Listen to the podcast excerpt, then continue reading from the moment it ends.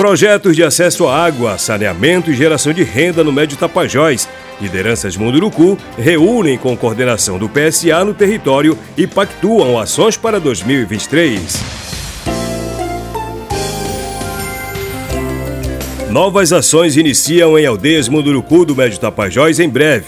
Após conversas entre o coordenador geral do PSA, Caetano Scanavino, a coordenadora do Programa de Acesso à Água, Saneamento e Energias Renováveis, Jussara Batista, o gestor de águas, Carlos Dobroski, e lideranças indígenas, será dado o start para projeto de saúde, energia limpa, água e renda em territórios Munduruku, com início de operações imediatas.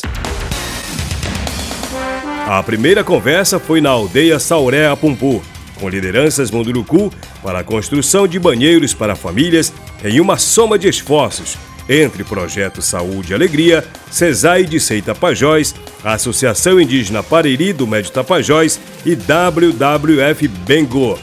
Na sequência, o diálogo foi com o ICMBio para articulação de parcerias futuras para a implementação de projetos socioambientais em áreas sobrepostas de atuação do ICMBio. Os coordenadores também se reuniram com os representantes do Poder Executivo de Itaituba e com o de Rio Tapajós, onde promoveram alinhamento de emendas. Durante a jornada, também acompanharam a continuidade da entrega de 25 toneladas de cestas básicas em parceria com a Ação Cidadania e o Dicei Rio Tapajós.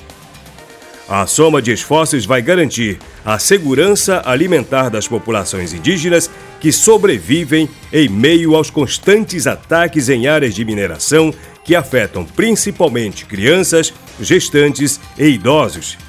É uma ação solidária importante para os povos indígenas, é o que pontua a coordenadora do Distrito Sanitário Especial Indígena do Rio Tapajós, responsável por quase 13.500 indígenas em cinco municípios diferentes. As cestas básicas contemplarão as 48 aldeias dos polos Base Itaituba, Uarauapompu, Santa Maria e Jacareacanga. Dentre as estratégias de conservação da floresta em pé, o programa Floresta Ativa apresentou ainda ações para fortalecer o manejo de castanhas na região do Alto Tapajós. Criado em 2022, o coletivo POI celebrou em abril deste ano os primeiros frutos, a união de 23 aldeias Munduruku e a coleta de quase 3 mil latas de castanha do Pará, equivalente a aproximadamente 36 toneladas de fruto.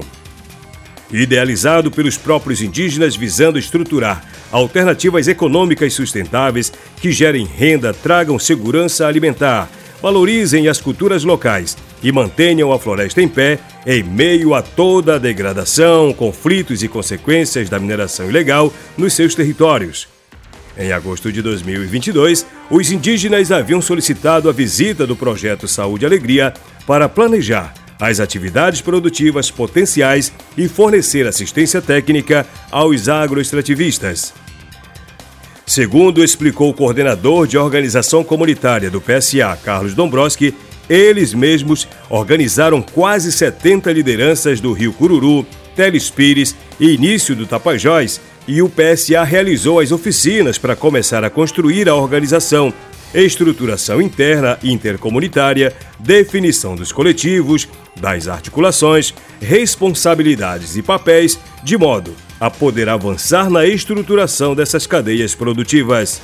Após a conversa, foram pactuadas parcerias para apoiar as ações. Da aldeia, o gestor do PSA, Carlos Dombrowski, informou os resultados da nova colheita. Foram mais de 31 toneladas coletadas que embarcarão em três caminhões para o depósito da Secretaria de Agricultura de Itaituba, a Semagra.